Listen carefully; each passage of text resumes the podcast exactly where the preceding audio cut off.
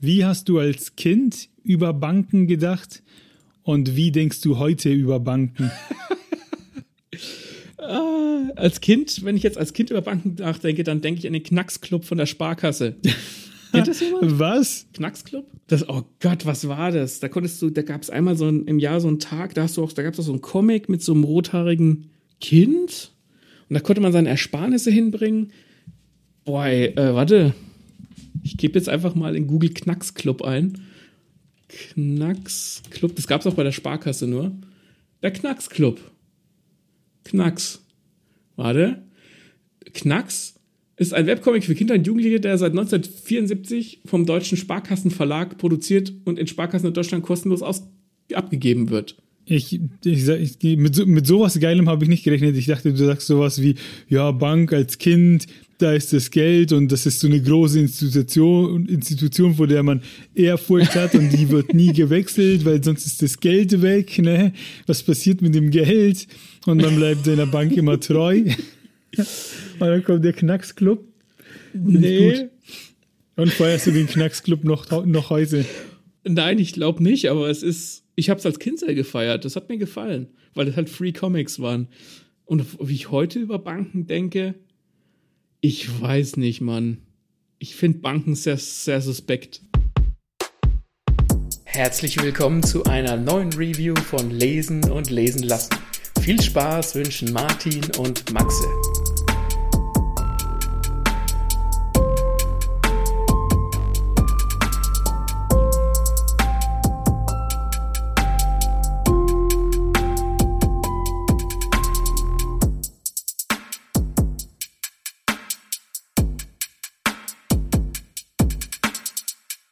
Finde ich gut, dass du Banken suspekt findest, weil ich habe hier was von Ken Follett dabei heute, einen historischen Roman in der Hauptrolle Banken. das muss man sich mal auf der Zunge zergehen lassen, weil das ist etwas, äh, ein, ein Buch, da geht es um Wirtschaft und ums Bankwesen und eine Familie, der eine Bank gehört. Und da geht es um das Großwerden dieser Bank und diese Bank am Leben zu erhalten. Und das sind so Sachen, die mich privat niemals interessieren würden wenn irgendwas mit Banken in den Nachrichten mhm. kommt, drücke ich das weg. Ne? Aber ich lese, ich lese dir mal einfach mal den Klappentext vor, dann will ich hören, was du mir das, ob, ob das was für dich wäre. Das Haus Pilaster eine der angesehensten Bankierfamilien Londons wird insgeheim von der schönen Augusta beherrscht. Hinter einer Fassade der Wohlanständigkeit treibt sie rücksichtslos ihren ehrgeizigen Pläne voran, die schon bald das Fundament des Finanzimperiums erschüttern und die Pfeiler seiner Macht ins Wanken bringen. Wird es ihrem begabten Neffen Hugh Pilaster gelingen, den drohenden Ruin des Bankhauses abzuwenden und damit sein eigenes Lebensglück und das vieler anderer Menschen zu retten? Das klingt jetzt erstmal übelst nach Bankentelenovela, oder? ja.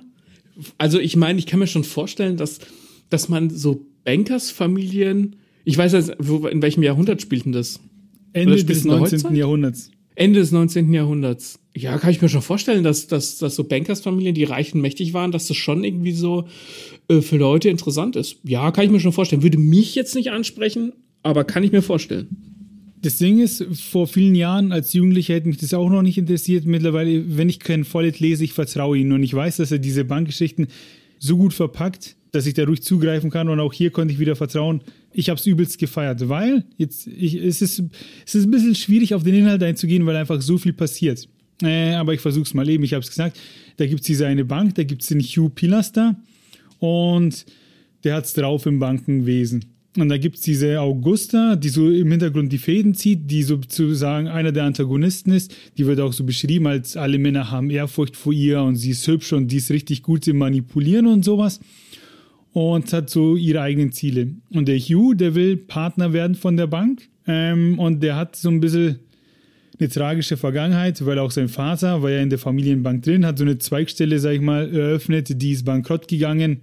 Und da hat er so ein bisschen den Ruf nicht geschädigt, aber hat sich halt nicht mit Ruhm bekleckert, ähm, hat dann auch Selbstmord begangen und das ist jetzt das, was der Sohn sozusagen immer mit sich trägt. Ne, ist sein Päckchen quasi in seinem Familienstrang. Okay.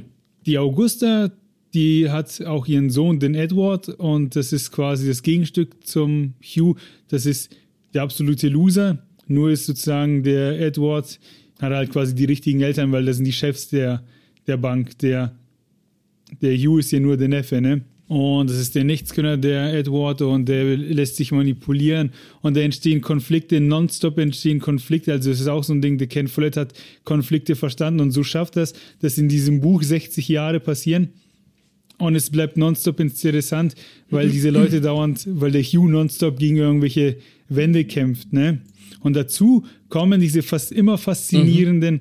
geschichtlichen Themen wie zum Beispiel möchte die Augusta den Edward zum Partner der Bank machen. Aber weißt du, warum er nicht Partner werden kann? Nicht, weil seine Leistungen nicht dafür sprechen, sondern weil er nicht verheiratet ist. Und dann hat man früher halt einfach geheiratet, okay. um sozusagen den gesellschaftlichen Normen zu entsprechen, in dessen Kreisen man sich bewegt. Und wenn du nicht verheiratet bist, kannst du nur komisch sein oder machst halt irgendwas falsch. Und da gibt es so politische Hochzeiten und sowas. Oder genau so ist es mit der Scheidung dass der Hugh dann die Liebe seines Lebens nicht heiraten kann, weil die ist dann schon verheiratet. Und andere in höheren Positionen haben, sag ich mal, keinen Bock auf ihre Frauen und andersrum, die Frauen haben keinen Bock auf ihre Männer. Aber es wird sich nicht geschieden, weil dann nicht mehr mit dir Umgang gepflegt wird und so. Und es spielt alles rein in diese Geschichte. Und ich fand es immer, ich finde es immer wahnsinnig amüsant zu gucken, wie sich die Leute selbst im Weg standen, weil sie sich diese gesellschaftlichen Normen aufgelegt haben. Oh Gott, sowas ist sowas für dich, für dich furchtbar. Das ist wie, keine Ahnung, wenn du auf der Arbeit irgendwas machen musst, was dem, was dem Chef imponiert, obwohl es ja, eigentlich falsch ist. Dieses obwohl du weißt, es besser so geht. Und das verpackt in diese Bankstory, ja. das ist Entertainment pur. Und das tut dir auch so leid für die Figuren, weil du willst, dass der Hugh und äh, die Maisie war es, glaube ich, du willst, dass die zusammenkommen, aber die können nicht. Aufgrund dieser unterschiedlichen Schichten auch, weil die Maisie, ho hoffentlich war es die Maisie, hoffentlich verwechsel ich das nicht mit einer anderen Figur aus dem Ken Follett Buch, aber ich nenne sie jetzt einfach mal weiterhin Maisie. Die kommt aus einer anderen Schicht. Und Gnade dir Gott, wenn du Banker bist und du heiratest quasi unter deiner Schicht. Da geht es nicht darum, dass du dir sozusagen ins Haus holst, wen du möchtest, ne? sondern was sozusagen dich gut dastehen lässt und so. Ja, es gibt am Ende auch ein Happy End, aber auch viel zu spät eigentlich. Ähm, und ich liebe halt einfach diese Konflikte, die Follett aufbaut. Und da kommt immer so viel zusammen, so viele Stränge, so viele Familien. Und viele Probleme gibt es auch einfach gar nicht, wenn die Leute damals irgendwie mehr open-minded wären. Äh, der Hugh mhm. kämpft dagegen so viel Kacke und schafft es dann halt, äh, da, da, passiert dann auch in der, in der Bank, der Edwards, der macht so Riesenfehler, weil Leute auf den einwirken und der ist halt der Depp, der es nicht checkt und wird halt von falschen Freunden manipuliert und so. Und der Hugh, der muss das ausbaden. Also ich will gar nicht so viel von der Story erzählen. Lest euch dieses Buch durch. Das ist ein Ken Follett, der ist im Vergleich mit anderen schnell gelesen, auch wenn er, wie viele Seiten hat er? 600, ein bisschen mehr als 600. Ähm, und es geht halt ums Bankenwesen. Her hervorragend gemacht. Und er hat halt auch wie, eine richtig gute Schreibe und er verpackt es sehr gut. Und du hast halt diese Augusta, die so durchtrieben ist und wo du denkst, so, ey, bei Ken Follett ist es meistens so, den Bösen widerfährt dann am Ende Böses und die Guten haben Happy End. Ne? Und du wartest dann auf dieses, ne, mhm. ne, dass es endlich passiert. So, oh, wie viel Kacke musste noch passieren, bis dann endlich den Guten das Gute widerfährt und so. Und dann diese politischen Hochzeiten eben wieder äh, und diese gesellschaftlichen Pflichten. Ja, es, es gab halt einfach schon immer diese alten weißen Männer, die das Vorankommen verhindert haben und so, äh, wo da der Hugh Pilaster gegen ankämpfen muss und so. Und das ist so eine Story, da sind diese Themen sehr gut verpackt und das ist echt, wenn ihr ein Ur das ist so ein Buch, nimm das mit in Urlaub. Da hast du schon einen Spaß dran. Das heißt, obwohl es nach außen hin relativ trocken in Anführungszeichen wirkt mit mit Banken und, und so weiter, ist es deutlich, ähm, wie soll ich sagen, ich will jetzt nicht sagen unterhaltsamer oder spannender, aber halt deutlich, geht es deutlich leichter rein, sagen wir es mal ja, so. Ja, das ist quasi oder? so eine Tele Telenovela mit Niveau, würde ich sagen. äh, schon echt gut. okay. Ähm, weil die, das spielt halt alles nicht in, in, in, Büros ab, sondern der Hugh, der, wie gesagt, der hat dann auch noch eine andere Frau, der hat dann noch Kinder und dann kommt dann wieder, das ist so ein bisschen dreiecksbeziehungsmäßig und so, aber so erwachsen und so schlau und dann immer wieder diese für die Zeit typischen Probleme werden da aufgeführt und die liest du ja quasi mit der Brille von heute. Und das weiß der Ken Follett und deswegen weiß er auch, wie er dir diese Themen näher bringen muss. Äh, und das macht er halt auch in die Pfeiler der Macht wieder hervorragend. Gut, also sollte man sich von dem, von dem Bankenthema an und nee, für nee, sich nicht von dem Bankenthema lassen. nicht. es zeigt halt so Vetternwirtschaft und so, wie die immer getrieben wurde und dass nicht unbedingt auch immer der, der in seinem Fach gut war damals, an die Spitze gekommen ist, sondern quasi der, der zum richtigen Zeitpunkt in der richtigen Familie geboren ist und so. Also wer sich mit so altertümlichen Problemen, nicht altertümlichen, hm. mit Problemen gesellschaftlichen aus der Vergangenheit auseinandersetzen möchte, der ist hier gut beraten. Viel Gossip, viel, ah, da, diese Auguste, die ist halt echt durchtrieben und wie die einfach ihre Dinge da durchsetzt, dass dieser Edward nach oben kommt, obwohl er es nicht verdient hat und der will das auch gar nicht. Das ist richtig gut gemacht richtig gute Bösewichte hast du hier quasi äh, aus, de, aus dem Leben, sage ich mal, aus der Familie. Ja. Ja.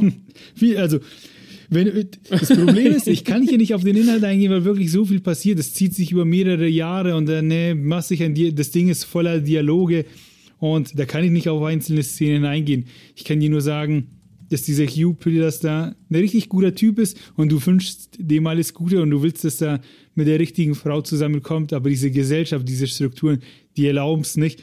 Und das trägt diesen Roman.